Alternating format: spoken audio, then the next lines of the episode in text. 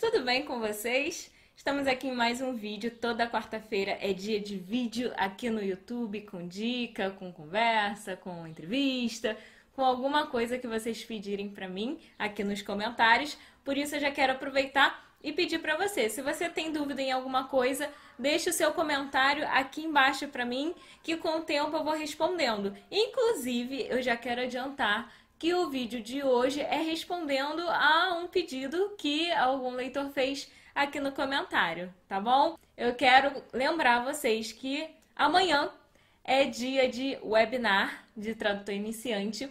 Só que dessa vez o webinar não vai ser somente para os iniciantes. Esse webinar vai ser especial, vai ser o webinar de Canvas para tradutores, estruturando o seu negócio em apenas um quadro.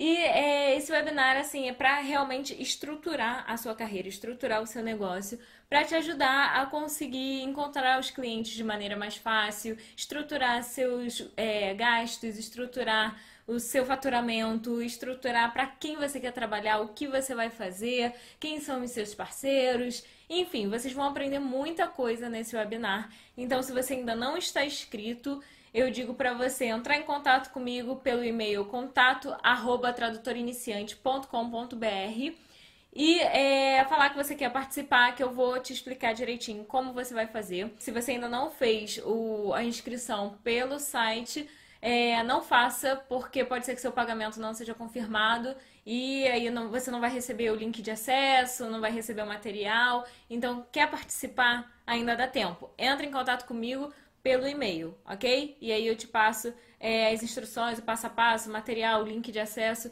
e tudo certinho. Mas vamos para o vídeo. O vídeo de hoje é sobre as áreas de atuação de um tradutor que, é, como eu falei antes, um leitor me pediu, estava com dúvidas e tal. Então eu vou falar um pouquinho sobre isso. No último vídeo eu falei sobre o pessoal de letras, né, que não sabe com que área vai atuar, qual é a minha área, não sei o que e tal.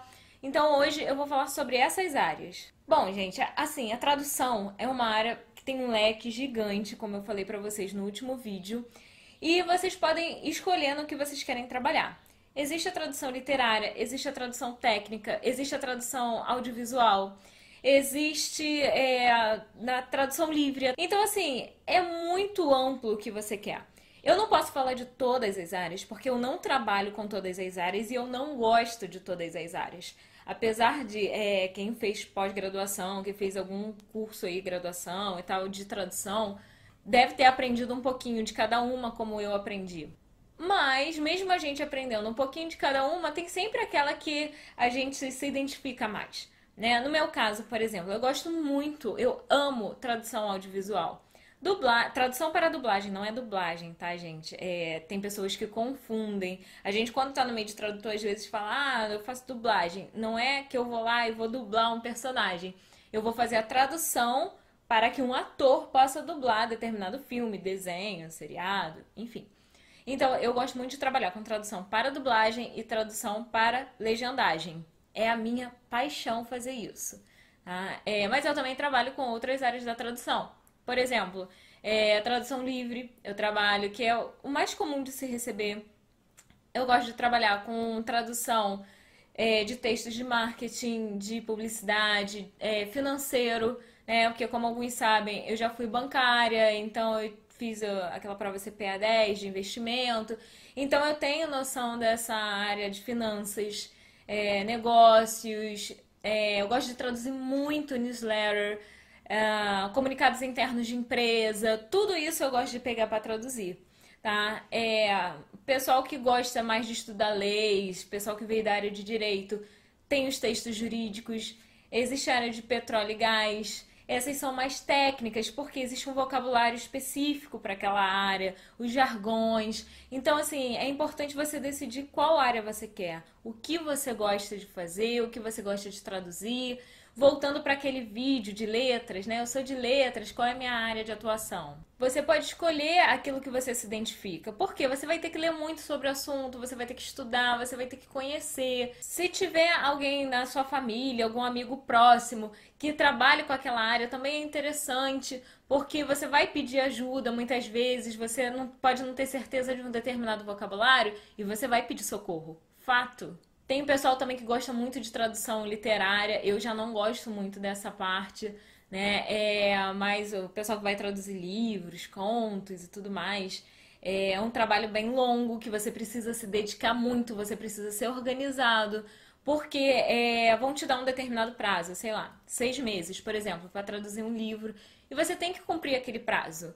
Né? Se você vê que está chegando a data e você não vai conseguir dar conta, você pode até entrar em contato com seu cliente ou com a editora, enfim, e é, pedir mais 15 dias, né, mais 10 dias. É claro que você não vai chegar e pedir mais 3 meses. Não faça isso, tá? Você tem que se organizar, nem que você vire noite, arranque os cabelos, não sei o que você vai fazer. Mas tenta sempre cumprir o prazo que foi combinado. Né? Tudo que é combinado é mais tranquilo de se aceitar, de se organizar, né? Igual o preço, a gente não fala para o cliente, preço combinado não é caro. A mesma coisa é o prazo. Se você combinou com seu cliente que você vai cumprir aquele prazo, o ideal é que você cumpra.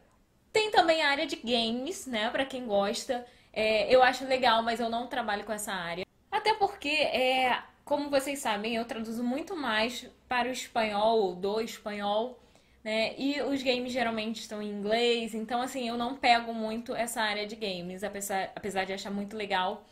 E é, eu tenho vontade de fazer um curso e de aprender as técnicas e tudo mais. Porque, gente, tudo isso tem técnica. Tá? Não pense vocês que, ah, vou fazer legenda, vou fazer tradução para dublagem, vou traduzir games. E é só chegar e sair traduzindo como se fosse um texto. Não, até para o texto existe uma técnica. Então, toma cuidado. Se você gosta, se interessa por uma determinada área, começa a procurar cursos para você se especializar, para você aprender as técnicas, para fazer uma boa tradução, para conseguir cada vez mais clientes, para conseguir indicação de seus clientes para outros clientes. Né? É, na nossa área de atuação é muito importante a indicação. Isso vale muito, muito, muito a pena para gente. Tá? Então, é, faça o seu melhor.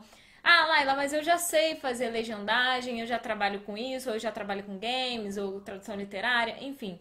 Não para por aí. Sempre tem um congresso, sempre tem um curso, uma oficina, um, alguma coisa.